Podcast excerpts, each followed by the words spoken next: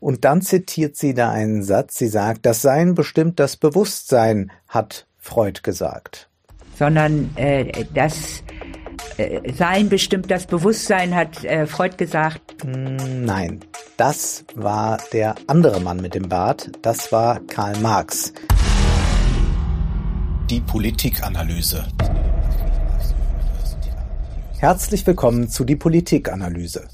Wenn ein seriöser Politiker zu einer Satirepartei wechselt, was bedeutet das eigentlich? Ist dann die Partei plötzlich seriös oder ist der Politiker plötzlich unseriös? Und wie schaut es in den etablierten Parteien derweil aus? Und wir müssen uns auch fragen, wie kann man eigentlich 2020 noch konservativ sein? Und noch einmal stellt sich die Frage, soll man mit Rechten reden? Thilo sprach mit dem Überläufer Marco Bülow und dem Vorsitzenden von der Partei Die Partei, Martin Sonneborn, mit der SPD-Politikerin Swason Schäpli, mit Aminata Touré, Grünen-Mitglied und Landtagsvizepräsidentin in Schleswig-Holstein und mit der CDU-Politikerin Elisabeth Motschmann. Wer bist du? Ich bin Aminata Touré. Ich bin 27 Jahre alt und Landtagsabgeordnete und Landtagsvizepräsidentin. Ich bin Elisabeth, Nachname Motschmann. Mhm. Ich äh, bin verheiratet, habe drei Kinder, neun Enkelkinder. Die halten mich total fit. Mein Name ist Sausan Schibli. Ich bin, ich war stellvertretende Sprecherin bei Frank-Walter Steinmeier. Mhm. Da kennen wir uns. Mhm. Äh, aus den berühmt-berüchtigten Regierungspressekonferenzen. Und ich bin jetzt Staatssekretärin für bürgerschaftliches Engagement, Internationales und die Bevollmächtigte des Landes Berlin beim Bund. Guten Tag draußen an den Geräten. Mein Name ist Martin Sonneborn. Ich bin Abgeordneter des Europäischen Parlaments und hier in Deutschland, um nach dem Rechten zu schauen. Mhm. Und du? Ich heiße Marco Bühle und bin Abgeordneter des Bundestages. Ähm, ich versuche schon länger hier nach dem Rechten zu schauen. ist aber ganz schön schwierig manchmal. Aber am Anfang gehen wir noch einmal zurück zu Wolfram Eilenberger, denn der sagte ja in dem Interview mit Thilo, ja, es gibt da diese fixe Idee, dass man mit Reden die Probleme lösen kann und das stimme einfach nicht. Wenn wir nur lange genug diskutieren, dann entsteht irgendwann eine Lösung. Nein, nein, so sei das nicht. Eilenberger meint, er habe noch keinen Menschen getroffen, der mit einem anderen etwas ausdiskutiert hätte. Wir, unsere Generation, ist von einer fixen Idee besessen, die darin besteht, dass wenn wir über Dinge sprechen, die Dinge besser werden. Dass wir Dinge ausdiskutieren können. Mhm. Dass es nur darauf ankommt, in Beziehungen oder in anderen Prozessen sehr viel miteinander zu reden, dass es, dass es besser geht. Ich glaube, eine der Grunddesillusionen meines Lebens besteht darin, äh, und das ist eine produktive Desillusion, dass ich eigentlich noch keinen Menschen kennengelernt habe, der mit irgendeinem anderen etwas ausdiskutiert hätte. Äh, die Probleme bleiben, und oftmals sind diese Gespräche mit mehr Verletzungen verbunden als mit Heilungsprozessen. Tatsächlich aber lautet ja die Annahme in einer parlamentarischen Demokratie, wir müssen miteinander reden. Und das ist ja auch durchaus richtig, aber es ist doch etwas dran an dem, was Eilenberger sagt. Elisabeth Motschmann, die lobt Sigmar Gabriel dafür, dass er mit Pegida-Leuten diskutiert hat. Man darf die nicht im Regen stehen lassen. Man muss irgendwie versuchen, mit denen ins Gespräch zu kommen. Man muss versuchen, sie zu erreichen. Nicht AfD-Politiker, aber diejenigen, die sie wählen. Äh, wie gehen wir eigentlich mit AfD-Wählern um? Mhm. Wie gehen wir, also die Funktionäre sind eher schwer zu bekehren, aber ich muss doch den Anspruch haben, Menschen, die aus meiner Sicht auf einen falschen Weg geraten sind, wieder zurückzuholen ins demokratische Lager. Mhm. Und da besteht aber eine große, ja, Hemmung auch, äh, sich, sich in diese Gespräche zu begeben. Ich weiß, dass Sigmar Gabriel das mal gemacht hat. Äh, wir haben das ja, es sind ja doch äh, erstaunlich viele, die auf diesen Weg geraten sind und immer noch geraten. Und äh, irgendwie, finde ich, müssen wir das, müssen wir das Gespräch auch vielleicht suchen, mindestens führen. Mhm. Oder wenn wir angesprochen werden, gilt übrigens auch für Linke. Die finde ich auch schwierig. Also es geht um eine Reintegration in die Gesellschaft. Das Ansinnen ist nicht falsch, doch in der Regel meint das, Aminata Touré weist darauf hin, ja eben, dass man den Diskurs und die Politik dann gleichzeitig nach rechts verschiebt. Und man muss auch bedenken, wenn man sich so sehr auf die Rechten konzentriert, dann findet da eine Fetischisierung des Demokratiefeindes statt. Irgendwie scheint es dann doch faszinierend zu sein, dass da so ein radikaler Gegner ist und alle wollen irgendwie doch ein bisschen was äh, damit zu tun haben. Irgendwie fasziniert es sehr. Daraus, das muss man aber bedenken, beziehen die Rechten ihre Kraft.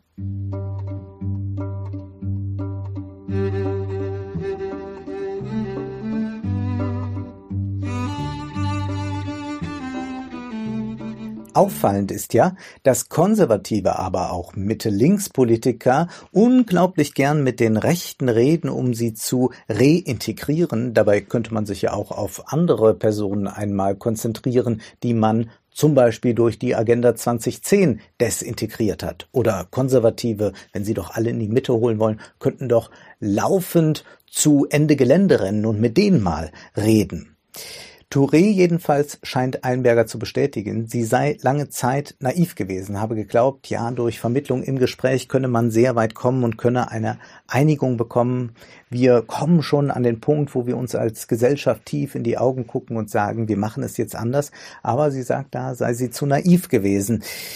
Neonazis zum Beispiel, von denen muss man sich eben abgrenzen, mit denen kann man nicht reden, man kann nicht mit allen rechten Gruppierungen reden, denn man muss sich gewahr werden, oder sie ist sich dessen gewahr geworden, die wollen über deine Existenz entscheiden. Ich, das werden andere vielleicht anders sehen, aber ich glaube, ich habe am Anfang immer gedacht, ich glaube, man muss einfach versuchen, viel zu vermitteln, viel versuchen, die Menschen davon zu überzeugen, dass bestimmte Dinge nicht gut sind. Und dann kommen wir schon zu dem Punkt, da wir uns Gesellschaft tief in die Augen gucken und sagen, okay, wir machen es jetzt anders. Mhm.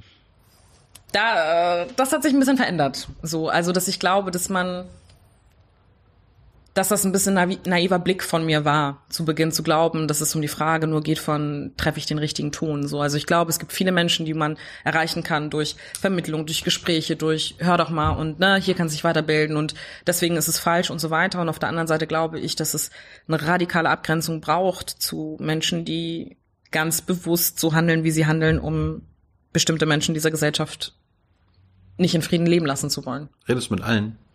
Nein, und das ist genau das, äh, was ich damit meine quasi. So, ähm, ich komme. Die, die würde sagen, du grenzt sie aus. Ich würde nicht sagen, dass ich sie ausgrenze. Weil du nicht mit ihnen reden willst. Ähm, also es gibt Menschen, die sind davon überzeugt, dass es total notwendig ist und richtig ist, mit Neonazis zu verhandeln oder zu diskutieren oder sonstiges. Und diese Position vertrete ich nicht. So und ähm, auch das ist eine Frage, da wo ich mir denke, so kann ja jeder für sich so handhaben, wie er oder sie möchte, but I'm not gonna do that so. Und Menschen, die sagen, okay, gut, auch mit solchen Leuten muss man sprechen, sage ich immer so, ja, ist vielleicht auch leicht aus seiner Position, weil sie nicht deine Existenz verhandeln wollen. So. Ähm, und äh, ich glaube, dass wir ähm, manchmal Gefahr laufen zu glauben, all das ist durch Gespräche, durch die wissen ja nicht, was sie tun und so weiter, ähm, verhandeln kann. Und ich glaube, dass das nicht so ist, so, sondern dass ich glaube, dass diese Art des Umgangs eigentlich immer mehr es in die Mitte treiben lässt. So, weil man keine Abgrenzung mehr trifft zu, das verhandeln wir nicht mehr, das diskutieren wir nicht mehr, sondern das ist einfach eine Abgrenzung, die wir an der Stelle treffen müssen. Ich glaube, dass wir das an einigen Stellen zu wenig tun und wir immer relativierende Momente finden. Was Touré hier anspricht, ist sehr entscheidend. Weiße würden, sagt sie, leichtfertiger sagen, man kann doch mit allen reden. Aber als schwarze Frau erkennt sie sogleich, dass Rechte über ihr Leben im ganz existenziellen Sinne entscheiden wollen. Und genau da kann man nicht mitgehen und da kann man den Diskurs nicht öffnen.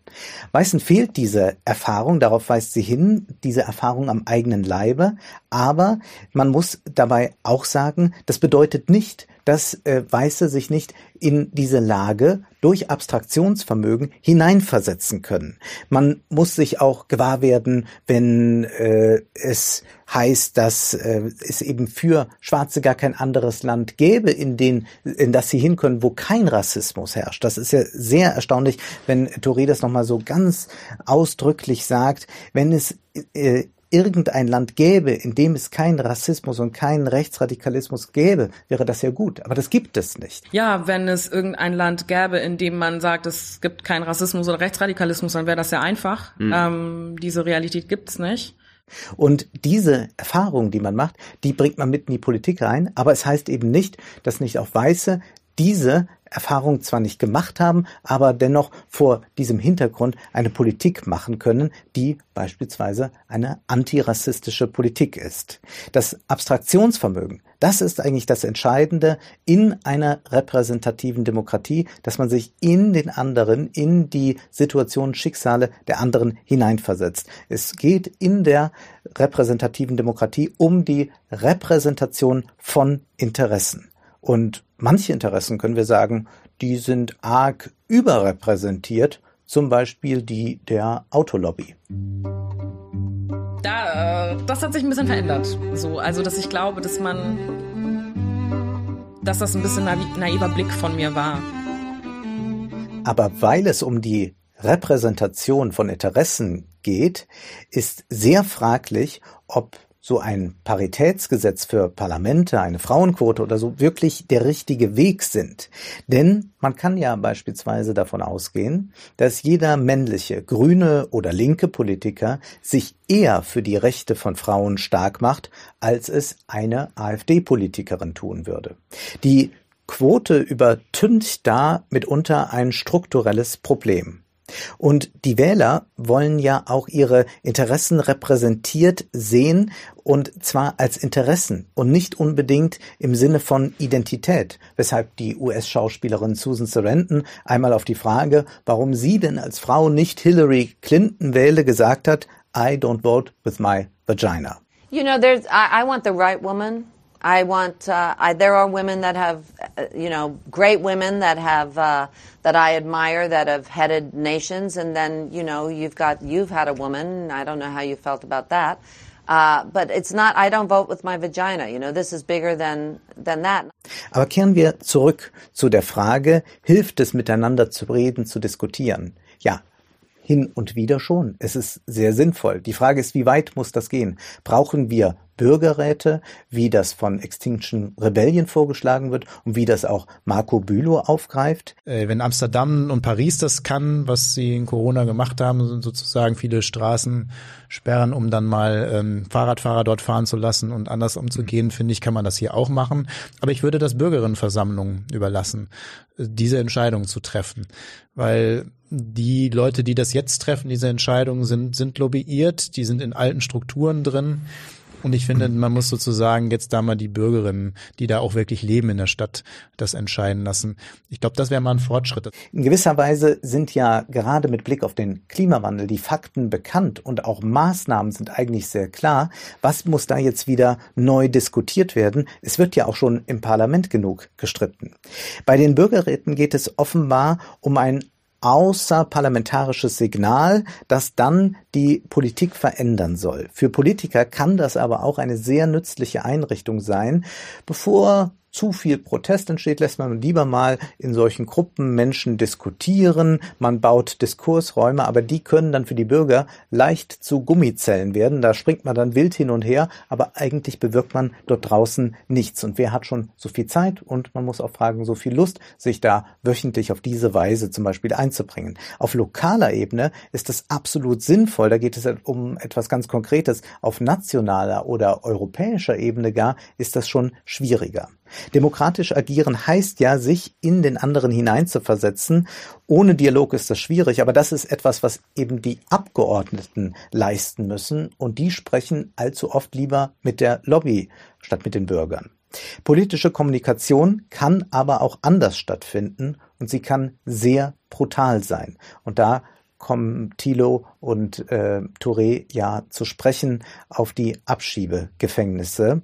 Hast du verstanden, warum Politiker und Politikerinnen auf die Idee kommen, sich sowas auszudenken und sowas äh, quasi bauen zu lassen, sowas ich glaube, das Menschen ist, reinzustecken? Ja, ich glaube, dass es vor allem ein ganz klares politisches Signal senden soll, so dass ähm, man am Ende des Tages bereit dazu ist, einen Aufenthalt durch so eine Art und Weise dann halt auch durchzuführen und zu sagen, du hast nicht die Möglichkeit, hier zu bleiben, if you want or not, so, sondern Ein Signal an diejenigen, die abgeschoben werden sollen. Ja, und aber auch an Menschen, die beispielsweise herkommen wollen. So, also es gibt auch Leute, die das einfach ganz klar sagen. So eine Abschiebehafteinrichtung soll ein ganz klares Signal bedeuten, weil es geht gar nicht darum, dass da jetzt super viele Menschen da sind.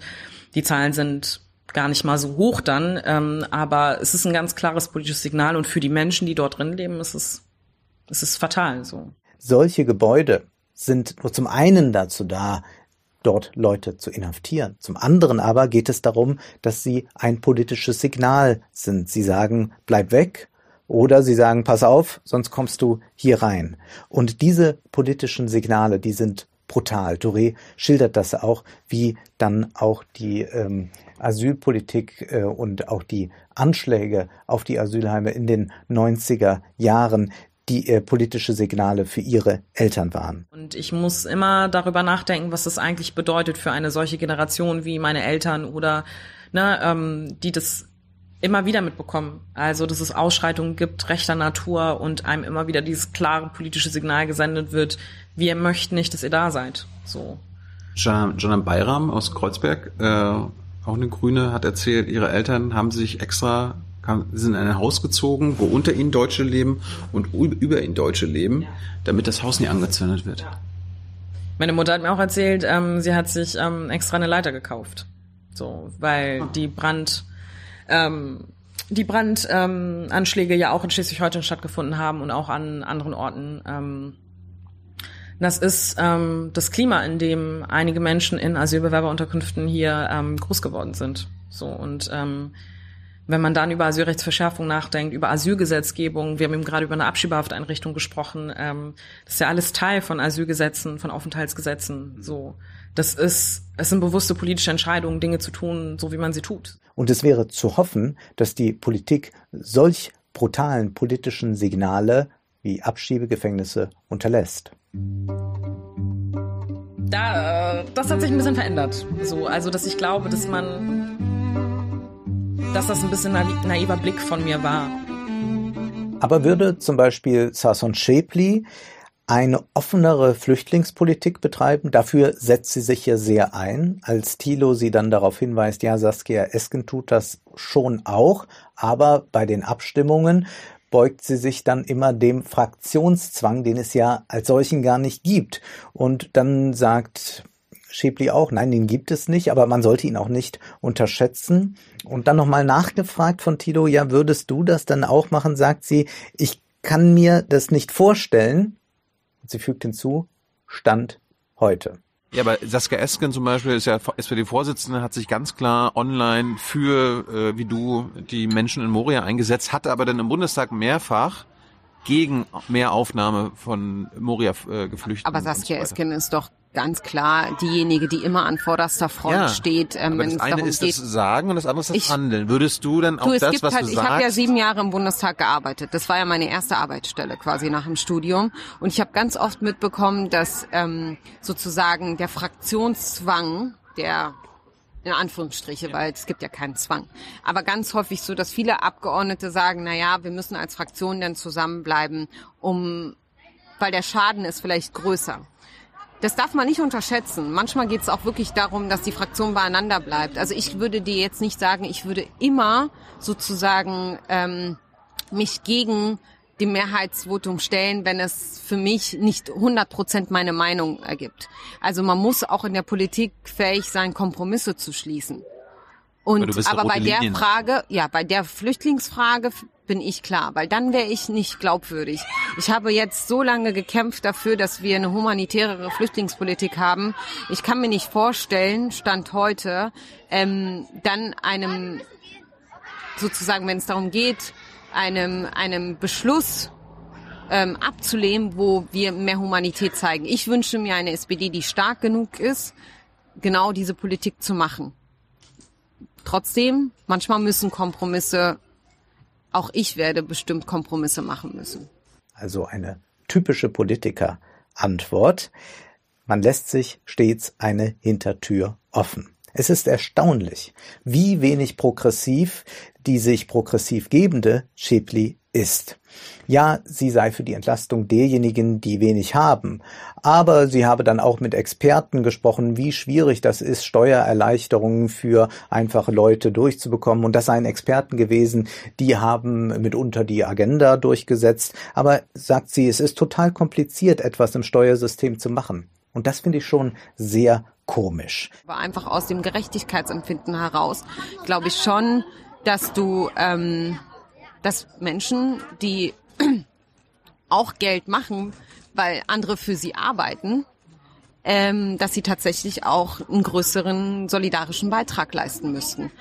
Äh, also, und ich glaube, dass die, die weniger verdienen, einfach zu viel Steuern abgeben. Ja, ähm, da müsste man ins, aber das ist wohl, ich habe mich mit vielen Leuten unterhalten, die damals die Agenda auch mitgemacht haben und über die Frage, weil ich ja keine Expertin in, in, in Steuerfragen bin und keine Finanzexpertin, ähm, wie man das macht und die sagen alle, es ist total kompliziert im Steuersystem. Sagen sie immer.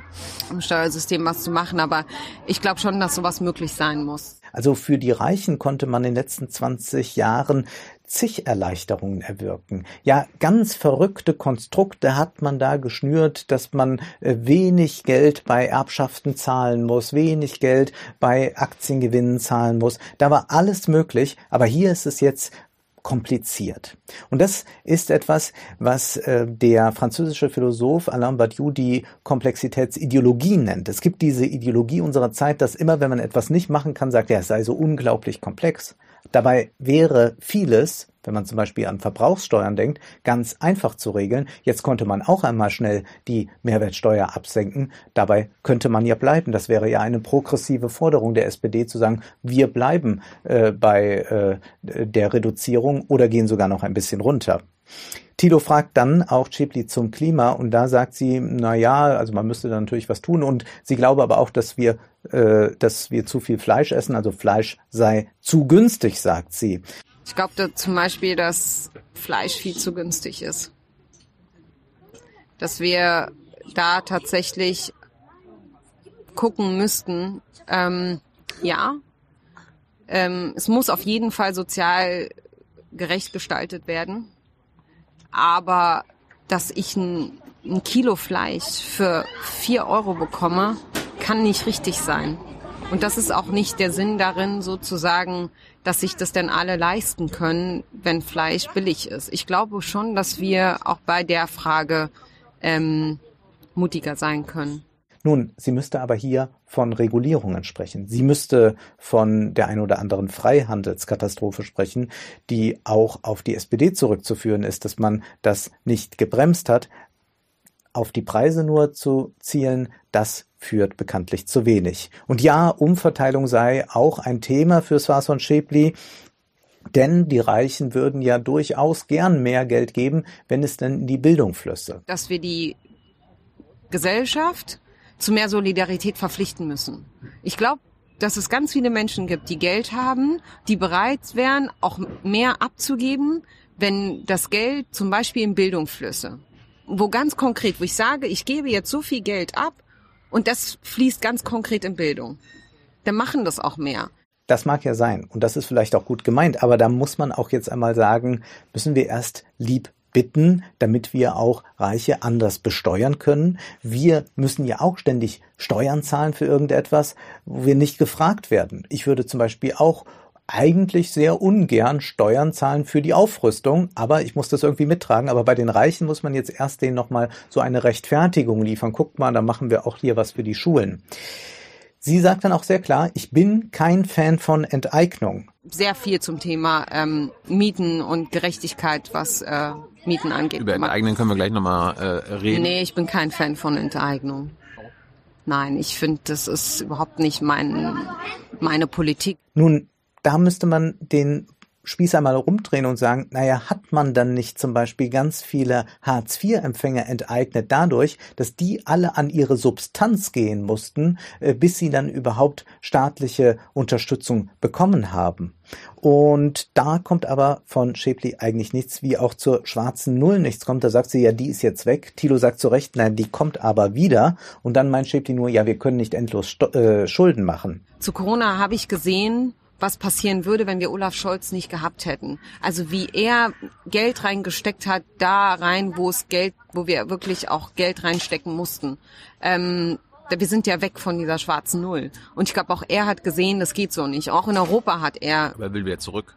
Auch, na, du musst halt schauen, weißt du. Ähm, wir müssen, wir können in Deutschland nicht auf Dauer nur Schulden machen. Das geht nicht. Und dann kommt so das übliche Gefase über globale Herausforderungen und so weiter. Damit kann man immer ganz schön die Ahnungslosigkeit überdecken. Aber man könnte ja jetzt einmal über Geldpolitik neu nachdenken. Aber auch dazu ist sie offenbar nicht bereit. Da, äh, das hat sich ein bisschen verändert. So, also, dass ich glaube, dass man, dass das ein bisschen naiver Blick von mir war wenden wir uns dem Konservatismus zu. Elisabeth Motschmann hat ihre konservativen Positionen im Laufe der Jahrzehnte, sagen wir, modifiziert sehr häufig. Aber es gibt auch Dinge, da möchte sie jetzt nicht so einfach dran rütteln, wenn es um das Thema Abtreibung geht. Ich verurteile keine Frau, die das aus welchen Gründen auch immer macht. Ich versuche nur Frauen zu sagen oder Mut zu machen, äh, ein Ja zum Kind zu finden, auch unter schwierigen äh, Bedingungen. Kinder abzutreiben ist schon ein etwas, äh, was ich es ist ja erlaubt, wir haben die Indikationsregelung in bestimmten Fällen und bis zum bestimmten Datum. Ja, also eigentlich ist es ist Abtreibung rechtswidrig, es ist nur unter Ausnahmen erlaubt. Richtig. Und ja, Feministen in Deutschland fordern die Abschaffung dieses ja, Paragraphen. Gut, ich nicht. Ich, also an der Stelle bin ich da nicht feministisch. Ah. Also ich habe ihm ja am Beginn der, Sen der, Sendung auch gesagt, dass ich äh, Politik aus christlicher Verantwortung mhm. mache. Und äh, für mich ist ein Kind ein Gott, Gottesgeschenk. Und dass wir bestimmte Dinge nicht in die Verfügbarkeit des Menschen nehmen, mhm das finde ich am Anfang und übrigens auch am Ende total wichtig. Sie sagt, sie verurteile keine Frau, die das macht, aber sie ist für eine Politik aus christlicher Verantwortung. Das Kind sei ein Gottesgeschenk und das Leben sollte nicht in die Hände der Menschen gelegt werden. Was sich hier andeutet, ist etwas, über das man leicht spotten kann, aber wir sollten es uns nicht so einfach machen. Wir haben hier eine Politikerin, die aus einem christlichen Weltbild heraus etwas formuliert, was für sie ganz grundsätzlich ist für die Conditio Humana. Wir müssen das ernst nehmen und wir begeben uns auch damit sogleich in einen philosophischen oder theologischen Diskurs, denn Theologie hat sie studiert, Motschmann. Die Frage ist ja äh, bei der ganzen Abtreibungsdebatte, inwieweit man eigentlich äh, das Recht des einen gegen des anderen irgendwie ausspielen muss, kann, äh, wie kann etwas voneinander getrennt werden, die Selbstbestimmung der Frau, aber wie ist es dann mit dem, was dort im Bauch ist? Und da sind wir in dieser sehr schwierigen Debatte, die wir hier nicht lösen können, haben wir es dort, äh, wie Motschmann sagt, potenziell schon mit einem ganzen Menschen zu tun im zweiten, dritten Monat, äh, nur eben aktuell noch nicht, weil nicht alleine überlebensfähig, oder ist das eben nicht der Fall? Aber sie macht doch eines sehr klar, menschliches Leben grundsätzlich zur Disposition zu stellen, das könnte ich nicht mittragen, da würde ich von meiner Gewissensentscheidung Gebrauch machen. Also menschliches Leben grundsätzlich zur Disposition zu stellen, da, das kann ich mir, einen solchen Beschluss würde ich nicht mittragen können. Da würde ich von meiner Gewissensentscheidung hm. dann in jedem Fall Gebrauch machen.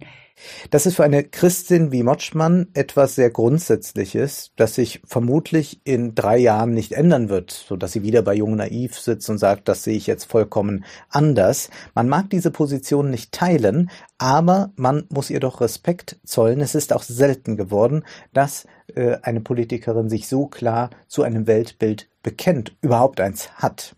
Aber nicht im Grundgesetz. Nein, aber in der Bibel. Der Konservatismus aber sonst, der ist enorm flexibel und das können wir am Motschmann beobachten. Beim Konservatismus, da spricht man hin und wieder auch von einer Fortschrittsbremse oder man könnte auch sagen, der Konservatismus versucht etwas abzufedern, diese Rasanz. Seit der industriellen Revolution und dem Aufstieg des Kapitalismus, da haben die Konservativen diesen rasanten Zug äh, nie aufhalten können. Sie haben nur hin und wieder mal an der Notbremse gezogen. Manchmal haben sie auch nur das simuliert. Aber das ist eine sehr entscheidende Funktion der Konservativen und der Politikwissenschaftler Thomas Biebricher schreibt zu dieser Bremsfunktion auch etwas in seinem sehr lesenswerten Buch Geistig-moralische Wende. Er sagt, die Erfahrung des Verlustes, die von der melancholischen Erinnerung an das Vergangene umspielt und von der nüchternen Akzeptanz der Unvermeidlichkeit des Wandels austariert wird, ist schließlich zentral für den Konservatismus. Er regt sich typischerweise erst in dem Moment, in dem Traditionsbestände gefährdet und vermeintlich gewachsene Gesellschaftsstrukturen in Auflösung begriffen sind. Doch seiner reaktiven Grundstruktur nach kommt der Versuch der Rettung des Bestehenden immer schon zu spät, denn er setzt erst ein, wenn jenes schon am Vergehen ist. Also die Konservativen, die reflektieren gerne über etwas, was sich gerade schon auflöst und noch einmal hängen sie sich eine Weile daran. Motschmanns Konservatismus scheint auch immer mit der Zeit zu gehen und sie ein bisschen abbremsen zu wollen. Oder zumindest kann man sagen, sie trottet dem Zeitgeist irgendwie hinterher. Sie sagt, wer heute noch so denkt wie vor zehn Jahren, 20, 30 Jahren, der tut mir leid. Aber ich äh, habe äh, hier meine Meinung wirklich geändert und das Leben führt ja auch dazu, dass man äh, seine Meinung verändern muss. Das ja. sage ich jetzt mal muss. Wer heute noch so denkt wie vor zehn Jahren, 20 Jahren, 30 Jahren, der tut mir eher leid. Und so war es beispielsweise bei feministischen Fragen. Lange Zeit war Motschmann der Auffassung, dass eine Mutter unbedingt die ersten drei Jahre bei ihrem Kind bleiben muss, bis sie dann erkannte, es ist für Frauen dann sehr schwierig, wieder in den Beruf überhaupt einsteigen zu können. Und damals fürchtete sie sich vor, vor einer mutterlosen Gesellschaft. Heute würde sie das anders sehen. Das hörte sich jetzt die ganze Zeit so an, als ob du eine Feministin bist. Warst du schon immer eine Feministin? Nein. Nein. Überhaupt nicht. Was? Also das, es gibt das, schon. Das erklär uns jetzt mal. Äh, ich habe ja, äh, ich habe ja mal ein, äh, viele Artikel geschrieben und viel, Bücher geschrieben oder herausgegeben, wo ich mich sehr dafür eingesetzt habe, dass die Mütter mindestens in den ersten drei Jahren bei ihren Kindern bleiben. Auch bei der Ehe für alle ist das eine ganz bemerkenswerte Entwicklung, die sie durchgemacht hat. Zwar habe sie noch dagegen gestimmt, aber jetzt würde das vielleicht schon anders verlaufen. Und dabei muss man bedenken, dass in den 80er Jahren äh, Motschmann noch eine ziemlich homophobe Position vertreten hat. Da, das hat sich ein bisschen verändert. So, also, dass ich glaube, dass man, dass das ein bisschen naiver Blick von mir war. Das alles ist gut dokumentiert und sie machte auch keinen Hehl draus, auch nicht, dass sie die Grüne Partei lange Zeit nicht ernst genommen hat, sie für grüne Spinner hielt. Ich meine, ich, ich kenne ja noch die äh, Diskussion, dass man auch, als die Grünen dann auftauchten, das so ein bisschen abgetan hat als so grüne äh, Spinner. Das würde ja heute keiner wagen zu sagen. Und dann zitiert sie da einen Satz, sie sagt, das Sein bestimmt das Bewusstsein, hat Freud gesagt. Sondern äh, das äh, Sein bestimmt das Bewusstsein, hat äh, Freud gesagt. Hm, nein, das war der andere Mann mit dem Bart, das war Karl Marx. Das Sein bestimmt das Bewusstsein, das ist ein Satz von Karl Marx genauer, es ist nicht das Bewusstsein der Menschen, das ihr Sein, sondern umgekehrt ihr gesellschaftliches Sein, das ihr Bewusstsein bestimmt.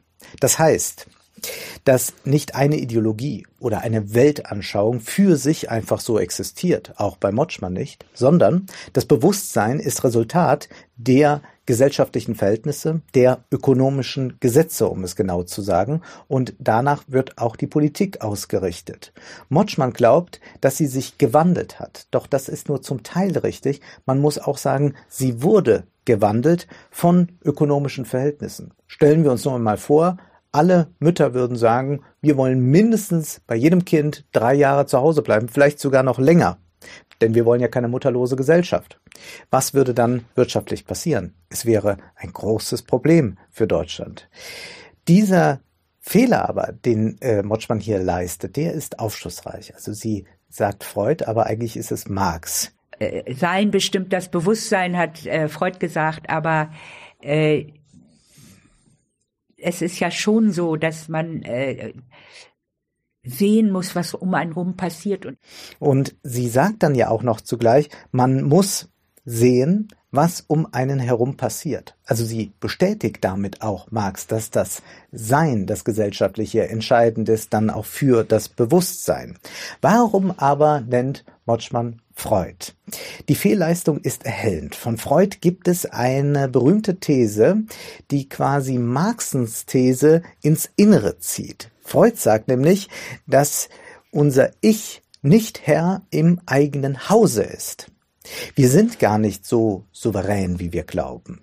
Das ist es nämlich, dass wir einmal als Ich ähm, durch das Es, also unsere Triebe in irgendeiner Weise bestimmt sind, und dann gibt es noch etwas, das Über-Ich. Und das Über-Ich, das ist hier entscheidend. Das Über-Ich der Konservativen, wie Motschmann zum Beispiel, ist die Religion. Dass ich äh, Politik aus christlicher Verantwortung mhm. mache. Das Über-Ich passt als Autorität auf das Ich auf, guckt, was es macht und sagt, also du kannst da jetzt politisch nicht zu progressiv werden. Hier spricht dein Über-Ich. Doch das traditionelle Über-Ich, also die Autorität der Kirchen, bröckelt durch das, was Marx das gesellschaftliche Sein, die ökonomischen Gesetze nennt. Das Ich ist auch deshalb wiederum nicht Herr im eigenen Hause, da es ökonomische Gesetze gibt, die wiederum das Bewusstsein formen und damit ist auch diese Über-Ich-Konstruktion mit der Religion eine, die sehr ins Wanken gerät und sich immer wieder modifizieren muss. Und wir können es auch ganz klar auf Eigentumsverhältnisse beziehen, dass das ich nicht Herr im eigenen Hause ist, wenn wir uns die Wohnungsfrage ansehen, wenn hemmungslos spekulierende äh, Immobilienkonzerne dafür sorgen, dass ganz viele Personen ihre Heimat, ihr Haus verlieren, dort rausgeworfen werden. Das Über-Ich der Konservativen aber versucht, das können wir hier beobachten, möglichst lange durchzuhalten, solange es eben geht. Da, so lange möchte man eine Bremse sein. Doch man sollte jetzt anfangen, Unionspolitikern zuzurufen, ihr stimmt doch in zehn Jahren eh anders ab, dann macht es doch jetzt gleich. Da, das hat sich ein bisschen verändert. So, also, dass ich glaube, dass man, dass das ein bisschen naiver Blick von mir war. Es mag ja durchaus bewundernswert sein, dass Motschmann hier ein bisschen ihre Läuterung aufzeigt, die lange Entwicklung, die sie durchgemacht hat, aber wir dürfen eines dabei nicht vergessen. Es geht hier nicht nur um eine persönliche Einsicht, die spät kommt. Es geht hier nicht um Läuterung. Dass Motschmann als Politikerin mit diese Haltung jahrelang reales Leid produziert hat, das sollten wir nicht vergessen. Die Diskriminierung beispielsweise von Homosexuellen in den 80er Jahren ist nicht nur eine persönliche Einstellungssache, sondern sie hat reales Leid produziert, das sich dann zugespitzt hat noch einmal durch die AIDS-Krise, dass äh, Schwule noch weniger äh, sich trauten, sich zu outen, weil schon ein gewisses politisches, gesellschaftliches Klima vorherrschte. Vieles ist schlecht messbar. Viele Einzelschicksale können statistisch überhaupt nicht erfasst werden, aber es gibt sie und es sind sehr viele. Aber übertragen wir das doch mal, wenn man so starrsinnig ist, wenn man an irgendwelchen konservativen Leitbildern festhalten will, obwohl eigentlich alles schon verloren ist. Übertragen wir das doch mal auf etwas, was ganz klar messbar ist, wo es nicht jetzt nur um Einzelschicksale geht, die so schwer statistisch zu erheben sind. Übertragen wir das auf den Klimawandel. Auch hier hat die späte Einsicht der Konservativen und die ist ja noch lange gar nicht so richtig da, so richtig gereift, ist ja da keine ökologische Position. Diese späte Einsicht der Konservativen, die führt auch zu realem Leid, weil zu wenig getan wird und es zu spät getan wird. Es ist ja ganz amüsant. Motschmann sagt, Pünktlichkeit ist für sie ganz, ganz wichtig, so sei sie erzogen worden, das habe sie auch immer so weitergegeben und sie ärgere sich unglaublich, wenn man sie äh, ein paar Minuten warten lässt. Aber immer wenn ich jetzt zu spät komme, denke ich an dieses Kleid.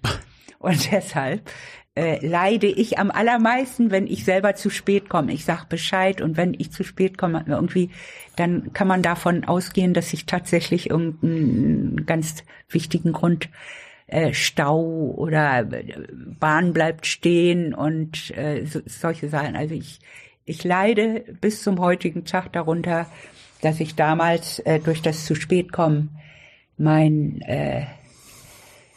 mein Ball, Ballkleid, mein Abtanzballkleid nicht bekam. Und da hat sie ja recht. Doch man muss sagen, liebe Frau Motschmann, politisch waren sie eigentlich immer zu spät dran. Die Konservativen, müssen wir festhalten, kommen immer zu spät zur Party. Mich hat Unpünktlichkeit auch schon immer aufgeregt. Mein Credo ist, fünf Minuten vor der Zeit ist die wahre Pünktlichkeit. Aber es gibt doch hier eine interessante Parallele, die man aus dem Alltag kennt, wenn man pünktlich ist und wenn man unpünktlichen Menschen zum Beispiel auf Partys begegnet. Und da kommt es nämlich zu einem sehr ähnlichen Effekt wie bei der Union. Wenn man pünktlich zu einer Party kommt, wird man begrüßt und sagt, schön, dass du da bist und fertig. Aber die, die unpünktlich kommen, die nur Stunde, zwei Stunden zu spät sind, die werden gefeiert. Toll, dass du es noch geschafft hast. Mensch, du kommst ja immer so spät, aber jetzt bist du ja endlich da. Seht her, er ist endlich da. Ist es nicht ganz ähnlich auch wie die die CDU gefeiert wird dafür, dass sie spät kommt, wo man doch eigentlich sagen muss, naja, jetzt stellt euch aber mal ganz hinten an, ihr habt es lange verschlafen. Motschmann sagt, klar, ich freue mich auf Schwarz-Grün. Äh, klar freue ich mich auf äh, Schwarz-Grün und äh, bin gespannt, wie sich das entwickelt. Ja, und so wird es auch wieder sein. Unionspolitiker werden sich für eine halbherzige ökologische Wende, die sie eigentlich verschlafen haben, dann noch feiern lassen. Endlich sind sie da. Die CDU ist damit eigentlich die Zeitgeistpartei schlechthin. Sie versteht sich immer im rechten Moment zu wandeln. Lange wartet sie und lange gutieren das auch die Wähler, weil die ähnlich träge sind. Und die anderen Parteien, was tun die? Nun, sie tun das, was Marco Bülow beschreibt. Selbst wenn es 60 Prozent für Rot-Rot-Grün gäbe, dann würde es nicht zu dieser Konstellation kommen. Und zwar, weil es alle drei nicht wollen. Nochmal zu Rot-Rot-Grün. Das habe ich ja lange gehofft, dass das mal irgendwann kommt. Ich habe Gespräche geführt, wir wurden immer sabotiert, übrigens von allen drei Parteien, Spitzen und äh, Gremien, die diese Gespräche geführt haben. Selbst wenn es 60 Prozent für Rot-Rot-Grün geben würde, würde es nicht sozusagen zu einer Koalition dieser Farben kommen. Und zwar, weil alle drei das nicht wollen. Da bin ich ganz sicher. Es gibt zwar einzelne Vertreterinnen und Vertreter, die das wollen, aber eigentlich ist das eine Chimäre. Das wird immer nur als Hoffnung herbeigeholt, damit man nicht, ähm, damit man die Leute noch irgendwie zur Wahl treibt. Stattdessen treten die Grünen und tritt die SPD in einen Unterbietungswettbewerb, um sich irgendwie der CDU anzudienen, um auch Teil dieses langsamen, unpünktlichen Zeitgeistes zu sein.